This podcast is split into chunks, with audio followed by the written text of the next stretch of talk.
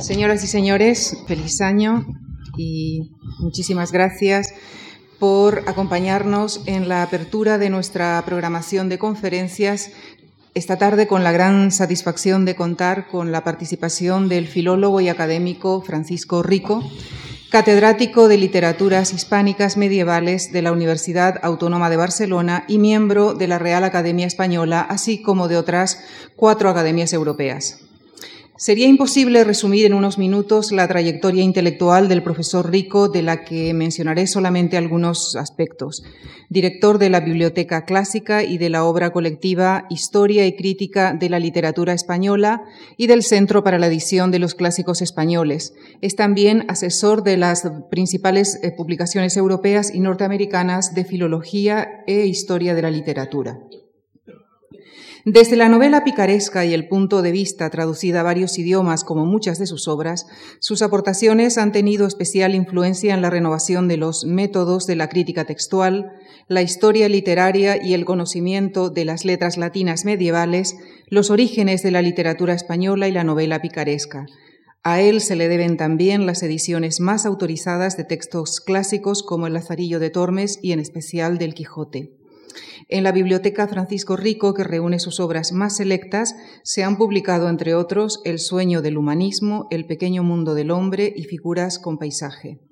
En 1996 publicó la antología Mil años de poesía española, cuya edición revisada y ampliada se publicó en 2009.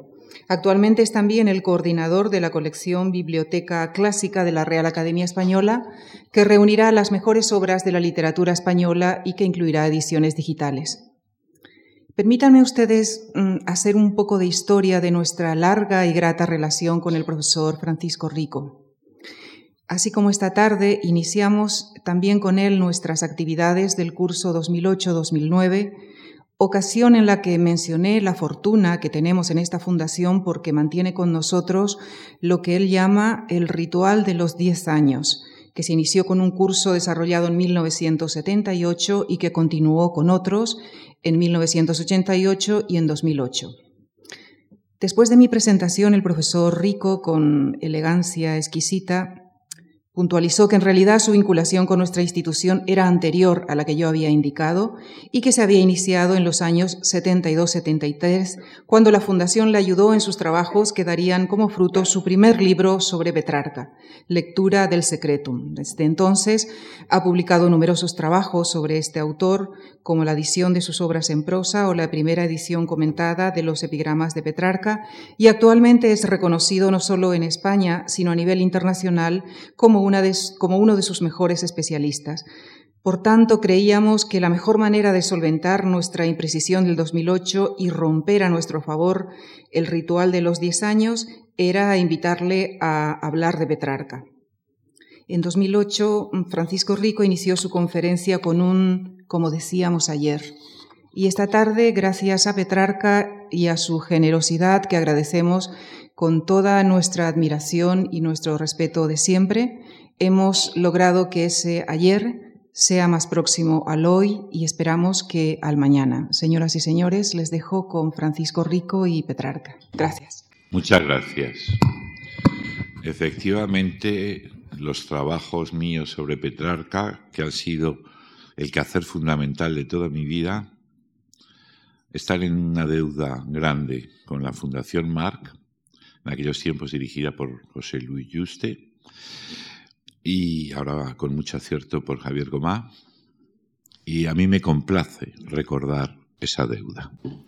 Si alguno de ustedes espera que hoy yo hable de los versos de amor de Francesco Petrarca y de quién era en realidad Laura y qué se llevaban Francesco con Laura, va a quedar muy decepcionado, porque es un tema sobre el que pienso mantenerme absolutamente callado para que vuelvan ustedes el jueves que viene.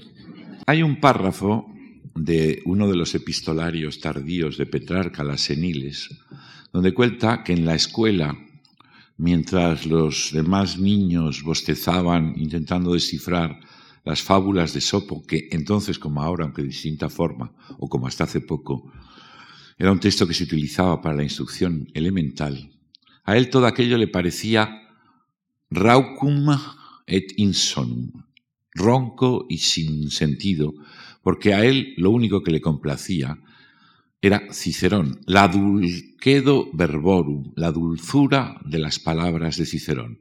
Yo entonces no podía entender lo que significaban, pero el simple sonido me halagaba. Vamos a retener esta imagen, esta escena, este recuerdo, probablemente falso, como casi todo lo que dice Petrarca de sí mismo, como punto de referencia. ¿Quién era Petrarca? ¿De dónde salía Petrarca? Vamos entonces un poco en la tradición marxista. ¿Qué hacía Petrarca? ¿Cómo se ganaba la vida Petrarca? Petrarca vivió toda su vida de ser auxiliar, funcionario de los grandes señores. En un cierto momento de la familia cardenalicia romana de origen de los Colonna, con uno de los cuales entabló amistad en sus años de estudiante en Bolonia y a cuyo servicio estuvo muchos años. En otros momentos sirvió la política de Asso da Correggio, señor de Parma, a quien profesó siempre una, amistad sin deudas, sin, perdón, sin resquicios, una deuda de gratitud, y que fue, según un historiador de la época, el mayor canalla de su tiempo. Sirvió a los Visconti de Milán contra la que era su tierra de origen, Florencia. Y pudo vivir hasta el final de sus días gracias también, amén de los beneficios que recibía de distintos señores, a los beneficios eclesiásticos que tuvo en diversas ciudades de Italia, en diversas catedrales de Italia. Petrarca se ordenó, no sabemos cuándo ni cómo, seguramente solo de menores, una ordenación de menores, para poder tener esos beneficios eclesiásticos y vivir. La vida de Petrarca ese propósito es cualquier cosa menos ejemplar, pero era la única posibilidad que tenía. Si no hubiera sido un lacayo de los Colonna, de Correggio, de los Visconti, nunca hubiera sido como es también, y es el punto que a mí me importa, el padre de la cultura europea, el padre del Renacimiento. Porque solo en esos términos disfrutando de la protección de unos señores y viviendo de unos beneficios eclesiásticos, eh, canónico aquí, eh, alguna vez le ofrecieron el episcopado, podía haber tenido incluso el cardenalato, pero lo rechazó. Nunca tuvo cura de almas, eh, fue simplemente inutilis canonicus, semper absens, es decir, canónigo, inútil, casi siempre ausente, pero cobrando los beneficios anejos a cada una de las eh, situaciones eclesiásticas que disfrutaba. Eso es muy importante decirlo y saberlo, porque además también en ello están las raíces intelectuales de Petrarca. Veamos. Petrarca nació el 20 de julio de 1304 y murió la noche del 18 al 19 de julio de mil, perdón, ¿qué, año he dicho? 1304, espero. Bueno. Y murió la noche del 18 al 19 de julio de 1374. Nació en 1304 en Arezzo, que entonces era una ciudad importante, que hoy es casi un villorrio porque quedó fuera del. Eh, quedó desbordado por Florencia. Porque su padre, Florentino, y muy florentino, Guelfo Blanco, compañero de Dante, con quien Petrarca siempre tuvo un pique especial, tuvo que salir desterrado eh, para evitar que le cortaran la mano derecha. Era el castigo para quienes habían incurrido en la misma afiliación política que él. Este sí, Dante decía que él era Florentinus, non moribus, pero no por las costumbres, florentino de origen, pero no por el modo de comportarse. No, el notario eh, Petracco di Serparenzo all'incisa in Valdarno, es decir, hijo del notario, a su vez Ser Petracco, Parenzo, perdón, natural de la Inchisa en Valdarno, era un florentino muy arraigado en la ciudad. Cosa que luego los florentinos a Petrarca no le perdonaron, que no fuera fiel a los orígenes paternos, y tuvo que salir desterrado. Pero como estaba muy vinculado, como notario que era, a una serie de poderosas familias de banqueros, cardenales, que se movían en la corte de Aviñón, en la corte papal de Aviñón, recordamos que entonces el papado tenía su sede allí, se instaló en Aviñón, donde llevó una vida próspera ejerciendo su labor de notario. Ser notario en la Italia o en el Aviñón de 1304, eh, después de una pequeña etapa en Pisa, los Petrarca, que no se llaman Petrarca, por supuesto, Petrarca, como todo lo que tiene que ver con Petrarca, es una invención. ¿eh? Se llama Petraco, se llama ser Petraco, que es casi un poco despreciativo.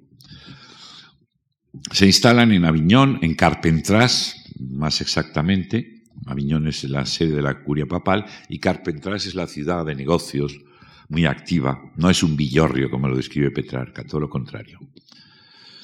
Ahí se forma entre gentes parecidas a su padre. Gentes de pluma, en el sentido literal de la palabra, notarios, procuradores, escribanos de alto nivel, son una clase social muy caracterizada en la Italia de la época. Es una sociedad ya urbana, eh, una sociedad de pequeñas repúblicas, luego serán señoríos independientes, que en cualquier caso tienen una actividad comercial, diplomática, mercantil muy importante. Sabemos hasta qué punto lo son los banqueros florentinos o pisanos, por ejemplo. Son gentes, por consiguiente, de negocios y de administración. Las estructuras eh, superiores, las jerarquías que dominan esos comuni, que necesitan una burocracia al lado necesitan escribir cartas, necesitan redactar contratos, establecer pactos diplomáticos, eh, fijar relaciones comerciales. Y esas gentes de pluma, esos notarios, escribanos, como lo era el padre de Petrarca, sienten la necesidad, a su vez, de perfeccionarse, de avanzar en su profesión, y para ello, y por extraños que nos puedan parecer los vínculos, así fue, recurren a la literatura. La literatura es, necesariamente lo ha sido siempre, el mejor ejemplo de la escritura, de cualquier escritura. Los notarios empiezan por redactar manuales de su oficio con formularios epistolares y, ampliando más sus horizontes, redescubren, en parte, en una medida modesta, pero no insignificante, los clásicos latinos. Ahora bien, Virgilio, Cicerón, pongamos los dos ejemplos supremos, en Italia, en la Italia de los comuni, en la Italia de principios del siglo XIV, son algo más que lecturas literarias. Los italianos de la época, y digamos italianos per modi dire, porque falta algo equivalente a lo que hoy, desde hace exactamente 150 años justos, eh, supone la noción de una nación italiana, están rodeados de reminiscencias de la Roma clásica, de la Roma antigua, del poder de la Roma republicana e imperial siguen caminando por las mismas calzadas, viendo los mismos edificios públicos. Quien haya estado en Arezzo, la patria de Petrarca, por ejemplo, verá que la catedral está hecha todo, una buena parte de la catedral está hecha con columnas de distinta procedencia, que son vestigios de monumentos romanos que se han reaprovechado.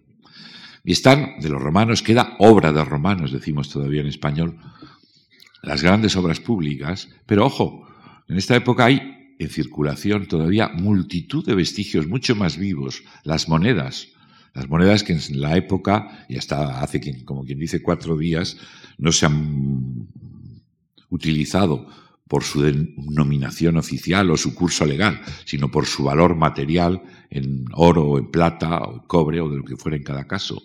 Están llenas de vajillas, de objetos preciosos como anillos, vasos. Por todas partes en la Italia de esos tiempos y de mucho después, la antigüedad se hace presente. Y esa antigüedad lleva a evocar la grandeza, como decía Poe, que fue Roma. Y esa grandeza lleva consigo una literatura. Y la nostalgia de un pasado imperial, si quieren, se propone a sí misma como un remedio para las insuficiencias de los propios tiempos. Y la literatura que acompaña a ese recuerdo Roma, de Roma, digamos Virgilio y Cicerón por excelencia, como un modelo vivo y capaz de crear un mundo nuevo. Justamente, dice Petrarca, y también debe de ser falso, insisto, todo lo que Petrarca diga a sí mismo en principio es mentira. Incluso el día que nació, cómo se llama, todo es mentira. Todo está pasado por la literatura. Todo está buscando. Yo, el día que él dice muchas veces que nació, sin duda es mentira. Ha ido a buscar una fecha significativa en una ocasión. Él confiesa que durante muchos años ha mentido sobre la edad que tenía. Y se ha mentido hasta sus mejores amigos, hasta Boccaccio. Dice unas veces por coquetería de ser más joven y otra por coquetería de ser más viejo. Pues justamente cuenta, ya he mencionado eh, esos dos ejemplos, que su padre,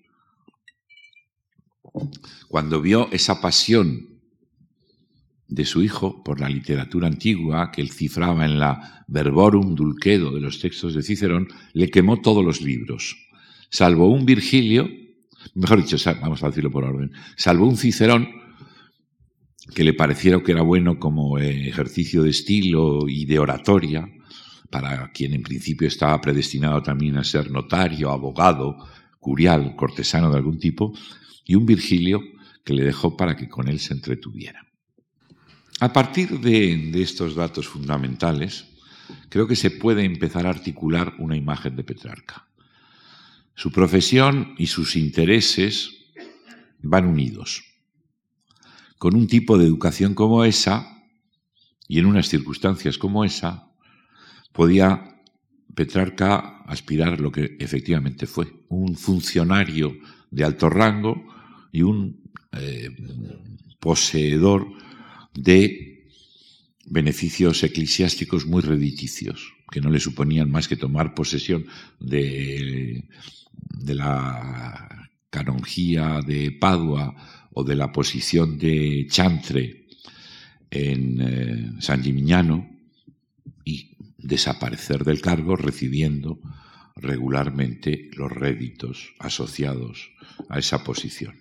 Y se entiende que pasara, como digo, de el servicio a los colonna, patricios romanos, al servicio a los Visconti, grandes enemigos de cuanto significaban los colonna. Y que solo en un momento de su vida, en 1347, se dejara llevar por un visionario, Cola di Rienzo, que era un loco desatado, que esperaba resucitar la majestad de Roma y recuperar para la ciudad los privilegios que en aquellos momentos gozaban dos, básicamente, dos familias nobles, los Colonna petrarquescos y los Orsini, sus enemigos a muerte. Petrarca en una primera época está deslumbrado enteramente por los grandes modelos de literatura, de las letras, mejor digamos, latinas, Petrarca nunca llegó a saber griego. Y eso le distingue de lo que fue una segunda época del Renacimiento o del humanismo italiano antes del siglo XVI. Está enamorado hasta los huesos de la superficie, si quieren, un poco, de la literatura antigua. Esa Verborum Dulcedo de Cicerón o las grandes construcciones rayanas en la mitología de Virgilio. Y sus dos primeros intereses, sus dos primeros proyectos literarios de gran envergadura, que concibe hacia 1336-1337, en fecha tardía, son, en primer lugar, una epopeya, un poema épico, el África, que gracias a Dios no terminó nunca. Se conservan solo, me parece que son diez cantos y medio, o nueve y medio de los doce que tenía que constar, y una colección de, retratos de grandes personajes de la historia de Roma, el de Vidis Illustribus. Hasta el treinta y pico, treinta y seis, treinta y siete, antes de concebir esos proyectos, Petrarca había escrito mucha poesía vulgar, mucha poesía vulgar quiere decir en romance, en lengua vulgar, que había tenido una amplia recepción, pero que no, no, conllevaba ninguna distinción eh, intelectual ni literaria en realidad. Todos escribían versos en los ambientes cortesanos.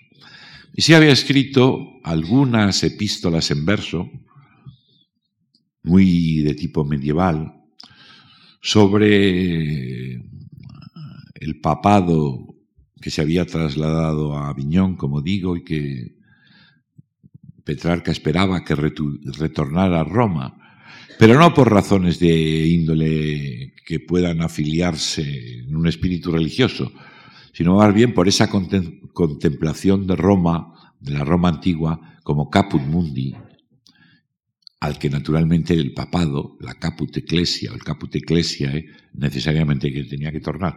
Y gozaba de un cierto prestigio como poeta patriótico. Había escrito también una epístola de ese tipo que había circulado mucho, exhortando a la reconciliación entre eh, varias facciones hostiles. Pero hasta esa fecha, hasta que concibe, como digo, en el 36, 37, 38, la epopeya África, sobre cuyo héroe es Escipión el africano, y la colección de, retratos de grandes generales, sobre todo romanos, que es el de Viris Illustribus, Petrarca tenía una obra muy escasa. Una y otra de las que acabo de mencionar, son textos inspirados en el más estricto clasicismo, imitaciones muy deliberadas de los modelos antiguos, en particular de Virgilio en un caso, y del historiador para él modélico, y cuya obra se había esforzado en reconstruir con una perspectiva filológica, en realizar, de hecho, la edición crítica, es decir, Tito Livio. Esas son las dos obras que marcan el principio realmente de Petrarca como escritor de amplios horizontes, y son dos obras que en realidad nunca llegó a acabar, pero que le persiguieron, en cierto sentido, toda su vida, precisamente como un proyecto que había concebido y que no llegó a realizar. Afortunadamente, insisto, con bastante sorna, el África no la acabó nunca, porque es difícilmente legible. El de Viris Illustrifus fue adelante, más adelante, con muchos problemas que naturalmente no es el caso de tratar, y tiene momentos más afortunados. Ahora bien, con este bagaje en las manos, este mínimo bagaje, Petrarca consigue en 1341, manipulando aquí y allá, en particular por sus influencias en la curia papal, con los Colonna, y por eh, intereses políticos que ahora sería complejo detallar, que quien puede hacerlo, es decir, Roberto de Anjou, rey de Nápoles, señor de Roma, por otro lado, señor de Provenza, le confiera el laurel de poeta. Una distinción que no, a la que en vano había aspirado Dante, que había tenido algún poeta menor como Albertino Musato, pero que en su plenitud no se había renovado para ningún otro autor desde los tiempos de Silio Itálico. Es el, el último autor antiguo que fue coronado como poeta, poeta laureado, costumbre que hoy se mantiene solo que yo sepa en Oxford, donde por cierto en los últimos años ha dado origen a luchas más que fratricidas. Solo la reina de Inglaterra tiene un poeta laureado. Yo no sé qué hacemos en España.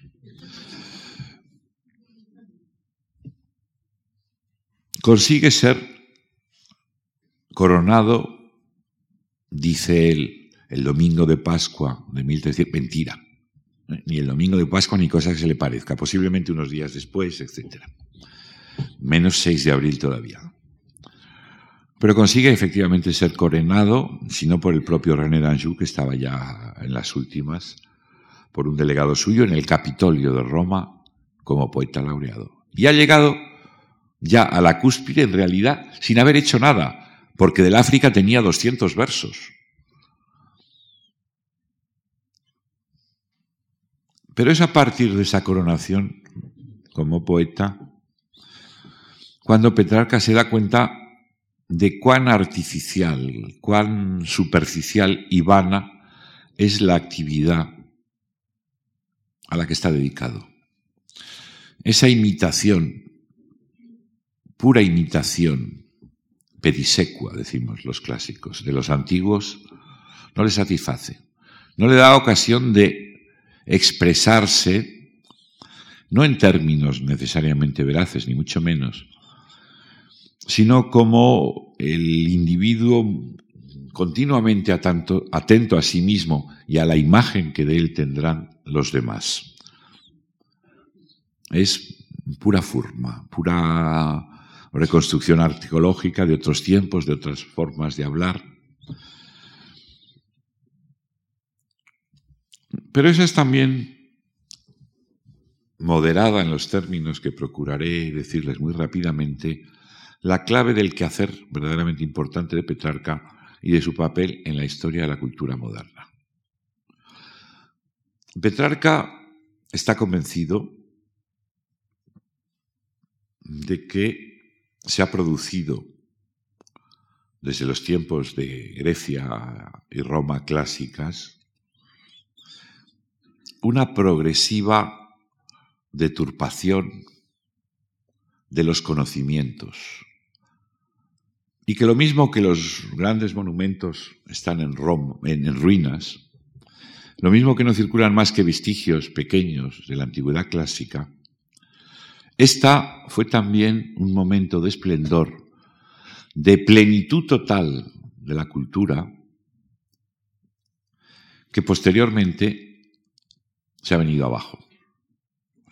Y si les doy un ejemplo, no en este caso de Petrarca, creo que lo podrán entender.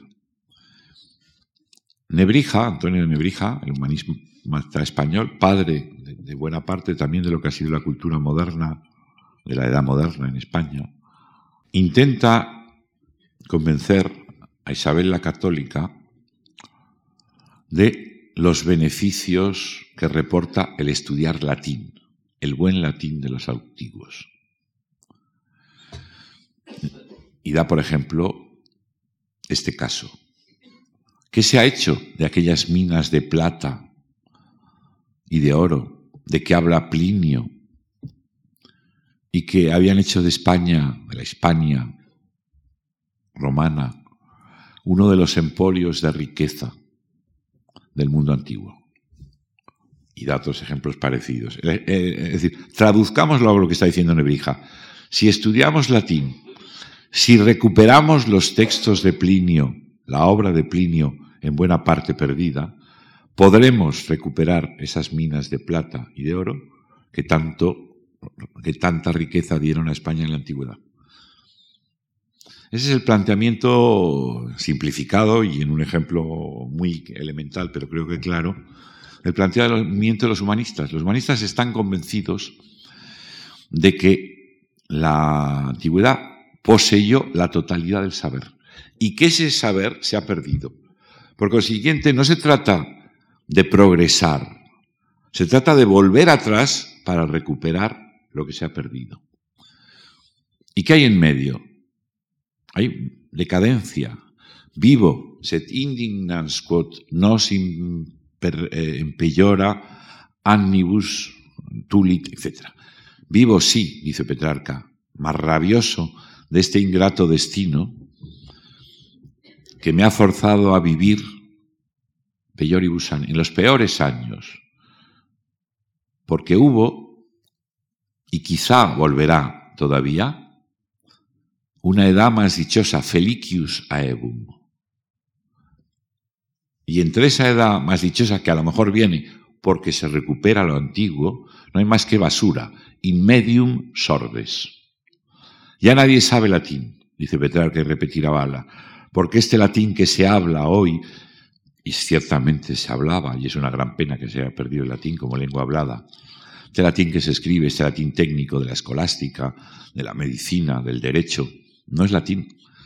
Si queremos recuperar la grandeza antigua, tenemos que escribir y comprender el latín de Cicerón y recuperar todas sus obras perdidas. Dice Petrarca, cuantos autores antiguos con Memo, eh, recuerdo otros tantos delitos de la posteridad identifico. ¿Qué se ha hecho de las historias de Livio? ¿Qué se ha hecho de los libros de Plinio? ¿Qué se ha hecho de tantos textos de Cicerón? Y enumera muchos entre los infinitos libros antiguos que se han perdido. Recuerden que hoy conservamos una misérrima parte de lo que fue la literatura latina y no digamos de la griega. De eso son muy conscientes. Y en la investigación, la búsqueda de textos, cifran y, la reutilización de los modelos clásicos, cifran una nueva civilización. Y hay un Petrarca, el Petrarca más importante de todos los Petrarcas, que no es el escritor en prosa latina, que no es el escritor en verso romance, sino el descubridor de códices. El investigador, donde quiera que puede, y de mil formas, a través de amigos, visitando directamente las bibliotecas catedralicias, a la busca desesperada de textos antiguos. Y con éxito.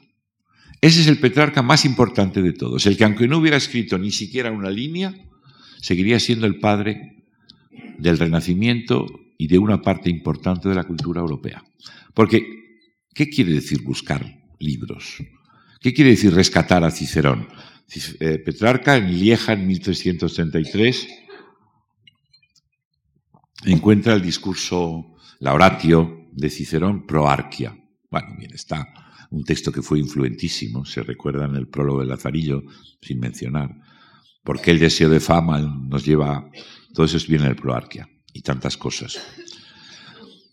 Redescubre, edita, hace la primera edición crítica de Livio y de ahí viene un pensamiento renacentista que es el de Maquiavelo. Tácito, eh, Petrarca no lo conoció, pero lo descubrieron posteriormente otros. Entonces Maquiavelo, Guicciardini, eh, los grandes propagadores del, tacitismo en la edad moderna, pues han tenido una importancia en las concepciones políticas europeas descomunal. Pero vamos a ejemplos más concretos. Petrarca redescubre a Vitruvio, absolutamente olvidado, lo lee, lo depura en ciertos aspectos y lo difunde entre sus alumnos, entre sus, bueno, alumnos, entre sus discípulos, entre los escritores. Bueno, decir Vitruvio es decir, toda la arquitectura renacentista. Una de las bases fundamentales de la arquitectura renacentista.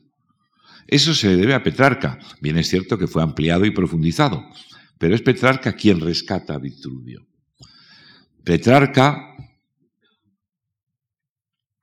estaba en 1335 en Aviñón leyendo un códice de Pomponio Mela y otros geógrafos latinos menores. ¿Por qué lo sabemos? Porque Petrarca ya ha dicho que la presencia de su yo en las cosas es obsesiva. Y entonces, aunque no tenemos el manuscrito que leía Petrarca en ese momento, sí tenemos copias de ese manuscrito que además mantienen las notas del maestro. Entonces, cuando Mela, Pomponio Mela, menciona a Viñón, Petrarca escribe al margen, y es muy significativo de cómo era él. Avinio, ubinum sumus, mille trecemptum triginta quinque. Es decir, Aviñón, donde yo estoy ahora, en 1335. Ese no dejar pasar el momento, sino aferrarlo en una situación personal y a una lectura del texto, no puede ser más significativo de Petrarca. Petrarca siempre anota cosas en los libros. De hecho, la investigación sobre Petrarca, desde un libro clásico de Pierre de Nolac, y las contribuciones, sobre todo, de mi querido maestro Giuseppe Belanovich, que en gloria esté, a las que algo he aportado por mi propia parte, la investigación sobre Petrarca y sobre la realidad de su vida, de sus estudios, de su pensamiento, se basa mucho menos en lo que él dice de sí mismo, insisto, que es todo falso, sin excepción, o lo que escribe, que es todo artificial en un sentido, sino en el estudio de las notas que Petrarca va dejando en sus manuscritos, de ese género. Eh, Plinio menciona a un paisano muy fuerte que tiraba de una carreta. Y dice, pues yo he conocido también, pone Petrarca al margen este, que se cargaba una carreta a los hombros, ¿no? O menciona Mela, de un pueblo cuyo único placer es las ocasiones alegres, reír, Dice Petrarca, dice, nada y más contrario a mí mismo, porque a Petrarca le gustaba llorar, y lo dice muchas veces, era muy plañidero. Habla del placer del llanto, en parte inspirado en San Agustín y en parte porque era así. Petrarca vivía la lectura. Y, de hecho, a partir de ese momento, sin duda, 1341, pero que la cosa no es eh, de efectos inmediatos, sino que se realiza en un plazo a lo largo de los años, Petrarca, consciente de las limitaciones de el trabajo puramente de orfebre clasicista que ha venido realizando, decide cambiar de rumbo. Yo lo he resumido con una frase, copiada de Séneca, pero volviéndola del revés. Petrarca pasa de la filología, que había practicado como el primer filólogo alineable con lo que ha sido la filología después, restaurando textos, cotejando distintos manuscritos, conjeturando donde hay errores, a la filosofía. Hay que decir que como filólogo, Petrarca no fue un Balla, no fue un Bentley, no fue un Vilamovich o un Hausmann, porque fue el padre de todos ellos, en un sentido. Y, en cualquier caso, sí es cierto que de los autores clásicos latinos que hoy conocemos, una gran parte pasó por las manos de Petrarca. Y muchos de ellos los conocemos solo, o históricamente es así, gracias al hallazgo de Petrarca, y muchas veces gracias a una simple copia de Petrarca. Ese es, el Petrarca verdaderamente grande, insisto. El Petrarca difusor de los textos antiguos. Petrarca, insisto, se da cuenta que hablando de Masinisa y Sofoniva y de Magón y de los personajes del África, está haciendo una obra de imitación valiosa que pueden apreciar algunos, pero que no les satisface íntimamente, porque ve su vanidad final. Y porque además tampoco es trabajo que pueda ser apreciado más que por unos pocos conocedores. Él cuenta en un libro, un diálogo de secreto conflicto curarum mearum, donde dice que finge volcarse enteramente, bueno, hay tal, la lucha interna, entre otras cosas de las que habla, el disidio, el conflicto, a que hace mención en el título, entre el deseo de fama, el deseo de gloria literaria, de excelencia, que se cifra en sus libros como el África, y el deseo de hacer mayora, cosas de más empuje, de más empeño, y que, y esto también tiene que ver con su, vivencia, su, forma de vivir la literatura, los textos literarios, desemboque en algo real. Y es entonces, a lo largo de los años 40, cuando forja el que será su ideal intelectual, que no es otro, como en el caso de todo el humanismo posterior, o de gran parte del humanismo posterior, con representantes tan señeros como Lorenzo Bala o Erasmo, no es otro, digo, que el de la docta pietas. Un saber que parta de los fundamentos clásicos a los que Petrarca no renuncia nunca y llegue al corazón, en eso insiste mucho, a los sentimientos y a las inteligencias del público, del lector, para hacerlo mejor, moral y religiosamente. En realidad, la obra latina en prosa de Petrarca posterior a esa conversión que pongo, conversión, llamémosla así, a ese cambio de rumbo del que sin duda fue, en el que sin duda fue decisivo el advertir que había llegado a la gloria, a los laureles poéticos, sin en realidad tener ningún mérito para ello, o con escasos méritos, es en realidad una apología de las letras clásicas. Me explico. Leer a Virgilio o a Cicerón, o a Livio, no digamos a Ovidio o a Catulo, no era una empresa neutra. No era como para nosotros leer una novela de García Márquez. Era una toma de posición en principio, no solo negativa, sino expresamente vedada, vedada, prohibida. El decretum de Graciano decía que los libros de los gentiles no pueden leerse. San Jerónimo ya había sido en sueños acusado de ser ciceroniano y no cristiano, porque donde tienes tu corazón, en las letras antiguas, donde tienes tu tesoro, ahí tienes tu corazón el gusto de San Jerónimo por las letras clásicas fue ya desaprobado en su tiempo y él tuvo esa visión. Y en cualquier caso, tiempos de Petrarca, insisto, aunque había muchos profesionalmente interesados, o cada vez más, en la literatura antigua, no lo podían hacer impunemente. Tenían que justificarlo, por ejemplo, transformando a Cicerón en fórmulas legales o notariles. Petrarca se propone mostrar que las letras clásicas no son sólo aceptables para un cristiano, sino que son la base de cualquier educación humana que a su vez quiera alcanzar un objetivo de perfección espiritual y moral. Insisto, esto no se podía dar y no se puede dar, de hecho, por válido o por obvio. De hecho, los humanistas hicieron grandes aportaciones a la cultura antigua, pero para justificar su dedicación a ella tuvieron que cometer falsificaciones inmensas.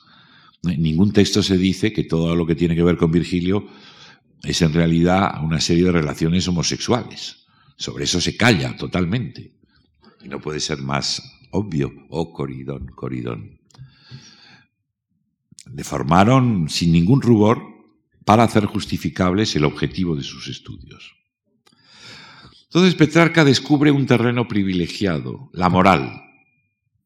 En la moral podemos tomar ejemplo de los antiguos, que no es cierto tampoco, pero ese es un planteamiento válido para Petrarca y que está en la base, tácita o expresamente, de todo el movimiento humanístico y en sustancia del Renacimiento todo.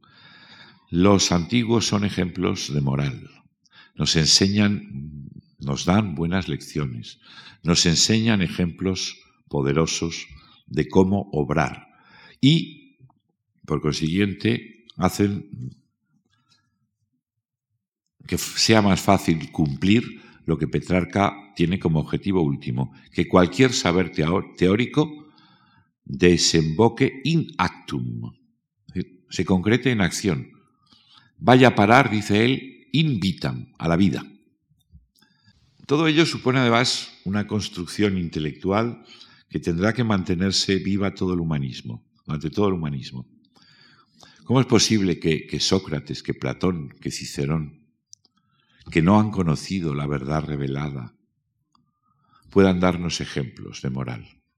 Y de ahí surge, ya con los padres de la Iglesia, y Petrarca y otros, lo, había desarrollado también Abelardo, y Petrarca en realidad no inventa nada en cuanto al contenido, y Petrarca insiste en ello, la teoría de la, de la prisca teología. Habría habido, dice Justino, Abelardo, Petrarca, una revelación a los paganos anterior a la revelación de Cristo a través de la persona de Cristo. Toda verdad, había dicho Aristóteles, y en diversas modificaciones Petrarca lo repite, llega a la verdad. Toda verdad es reflejo de una verdad necesariamente revelada. Entonces, lo que hace, digo, la obra de Petrarca en una gran medida es una apología del estudio de las letras clásicas como conducentes a un perfeccionismo de la religión.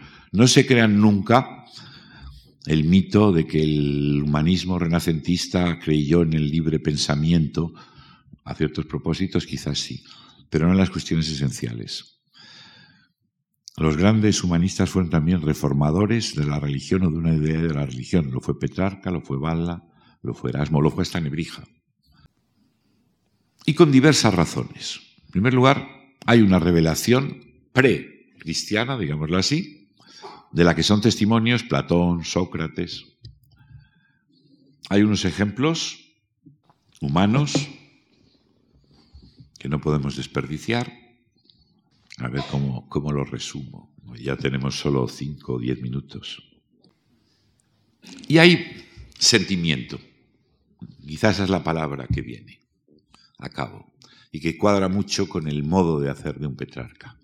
Yo he estudiado a Aristóteles, yo he leído todos los libros de Aristóteles. Bueno, leído ahí tiene un sentido dudoso, porque leer u oír quiere decir asistir a lecciones. Yo he leído a todo Aristóteles, está muy bien. Cuando acabo de leer Aristóteles, digo, caray, qué bien está esto, que, nítidamente define la virtud, el vicio, eh, la prudencia. Pues ahí me las den todas.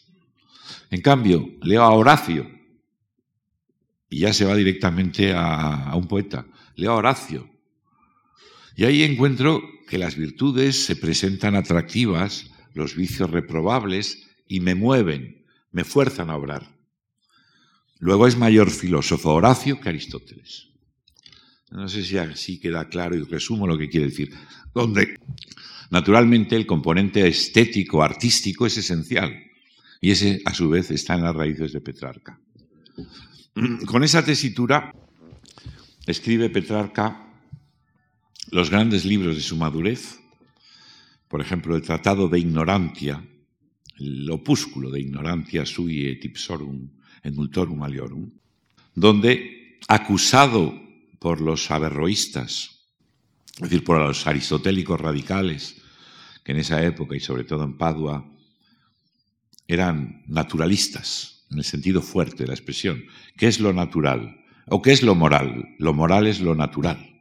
No la verdad revelada, no el imperativo categórico, sino lo que es natural, lo que sigue a los impulsos humanos. Acusado de ignorante por los aristotélicos radicales, Petrarca dice, sí, soy ignorante, como soy, como son ignorantes las viejecillas piadosas que van a la iglesia. Pero, y hace la defensa admirable, realmente admirable, es el mejor libro de Petrarca. Si quieren leer algo de Petrarca, lean el de Ignorancia, más que el Secretum. Hace la defensa de la razón guiada por el sentimiento e iluminada por la fe, en términos muy elocuentes. Y Petrarca se pasó la vida leyendo libros y anotando cosas. No tenía fichas, pero tenía una memoria prodigiosa y todos sus libros, además de las notas eh, personales, están llenas de sumarios, de pequeños resúmenes que él iba haciendo. Entonces, la gran obra de Petrarca, que tuvo una inmensa difusión en los siglos XV y XVI, fue el de Remedis Utriusque Fortuna, Fortunae. Es decir, los remedios contra una y otra fortuna, contra la fortuna próspera y adversa, que es una serie de diálogos entre la razón, un libro más seco que un palo, pero ah, en ciertos momentos atractivo. La razón dialoga con la esperanza o la alegría, con los afectos positivos por las circunstancias favorables y con los afectos negativos, el dolor o el miedo, para los afectos eh, positivos. Me explico más, mejor. La razón se encuentra uno que dice, tengo muchos castillos. ¿Y de qué te sirven los castillos si te vas a morir mañana? O en todas las circunstancias favorables, la razón dialoga con quien se alegra de un bien que tiene o está esperando un bien que le llegará. Y ahí Petrarca pasa revista a todas las situaciones humanas desde en la prosperidad, el que tiene riquezas, el que tiene libros, el que tiene amantes, hasta en la adversidad, o el que tiene, hay un capítulo muy divertido, el que tiene muchos pavos, pollos, perdices, etc. Para todo tiene su remedio. Y en la adversidad, pues para la muerte de un hijo, para la tristeza, para el destierro. Un libro inmenso de diálogos escuetos, hecho a base de sentencias extraídas de la antigüedad clásica. Es como un inmenso fichero para todas las circunstancias de la vida. En realidad es muy seco y a veces un poco pesado porque cuando acumula ejemplos antiguos. Pero a veces en esa desnudez dice uno de los afectos, una de esas situaciones tópicas, se me ha muerto el hijo Dice la razón, dice, ese es asunto ya de los gusanos. va directamente al grano. Esa difusión le hizo mucho daño a Petrarca en un cierto momento. Porque cuando llegamos al siglo XV avanzado, cuando las semillas que había sembrado Petrarca, estudio de los clásicos, meditación sobre los fundamentos de la cultura, reconciliación de clasicismo y cristianismo estaban bien asentados. Petrarca eh, pasó a ser poco menos que despreciado como el compilador de esos centones morales al estilo del de Remedis. El vigor del de ignorancia pertenecía ya a otros tiempos, a los tiempos de esa primera, de esa lucha de, del primer, de un primer humanismo, Petrarca, de ese primer humanismo que lucha contra la escolástica, de la cual no debemos tener nunca la idea totalmente falsa, calumniosa, denigrante que nos dieron los humanistas. Era mucho más sólida intelectualmente eh, la escolástica de los tiempos de Petrarca que el propio Petrarca, y fue mucho más fecunda aunque hoy nos creemos otra cosa. Nosotros nos creemos que de verdad el ataque de bala contra la donación de Constantino, filológicamente impecable, destruyó todas las consecuencias para nada. ¿eh? Pero dejemos esa historia. Petrarca en un cierto momento empezó a como pasa siempre con los pioneros, empezó a parecer anticuado. Nun vix, vix est in manibus, dice, dice Erasmo. ahora apenas se le lee, apenas está en las manos, pero apenas se le lee porque el mismo Erasmo lo había leído muy bien y lo tenía totalmente interiorizado, y porque los principios básicos de los planteamientos culturales, intelectuales, religiosos de Petrarca fueron también los que adoptó, hizo suyos tácitamente todo el humanismo. Y habían quedado olvidadas, en buena medida, las páginas quizá más admirables de Petrarca en muchos momentos, que son las de sus dos grandes epistolarios, las familiares y las seniles que Petrarca concibió no tanto para contarnos, es un, diario de la vida sin fechas, sin lugares, sin nombres. Si uno lee los treinta y pico, 24 eh, y 16, 40 volúmenes de, de, correspondencia petrarquesca, Petrarca no ha tenido hijos. Nunca menciona ni a su hija, ni a su hijo, bueno, a su hijo cuando muere este chico que me ha, dado, tantos problemas, pero no como hijo. Eh, no tienen nada que ver, como digo, con la realidad. Y son sin fechas, pero por el contrario muchas veces muy implicadas en los momentos eh, concretos en que Petrarca escribe.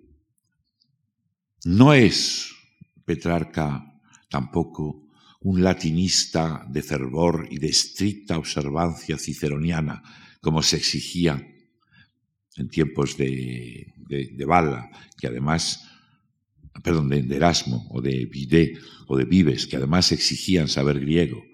Petrarca era un abuelo rudo, de lenguaje rudo. En realidad, el latín de Petrarca es estupendo, a mí, en mi opinión, porque ni es el latín eh, profesional, técnico, que era el, predominante pues en, los escritos de cada profesión en su tiempo, ni es el, latín alquitarado de, de, la generación a la que me he referido, Erasmo, Vives, Vidé. Es que hemos de tener en cuenta, y no lo sabemos, no somos conscientes, que la imitación clásica es muy fuerte. Es decir, en un escrito de un humanista no se puede citar a Jesucristo. Sería un anacronismo. No está en Cicerón. Y de hecho, en el prólogo al África, Petrarca escribe una dedicatoria a Cristo. Bueno, una subdedicatoria, después de la que dedica al rey. Una, alusión, una mención fervorosa, no ya de Cristo, sino de las cinco llagas de Cristo. Pero no puede decir su nombre. Y tiempo después, en otro escrito, esa, la devoción de las cinco llagas, que era muy franciscana. Y ya en esa misma dedicatoria dice que algún día escribirá, volviendo del Parnaso, poemas, Carmina, a esa divinidad, a esa devoción que no puede mencionar, porque no es latín. Y en el de Vita Solitaria dice eso. ¿Cuántas veces he querido citar el nombre de Cristo, mencionar la persona de Cristo? No puedo. No puedo. La imitación quiere decir eso. No es solo la apariencia. Claro, uno de los grandes problemas de los humanistas será keep the pace, eh, ¿Qué pasa con la pólvora? ¿Qué pasa con la brújula? Ahí hubo grandes polémicas entre los humanistas, entre los flexibles y los inflexibles. Todavía hoy sigue siendo así en, el latín vivo. Y hay esos concursos de, poetas neolatinos que la bicicleta, ¿cómo se llama la bicicleta en latín, no? Ingenio rotarum, etc. En los epistolarios, que a veces tienen gran interés, que están llenos de observaciones, también Petrarca había quedado anticuado.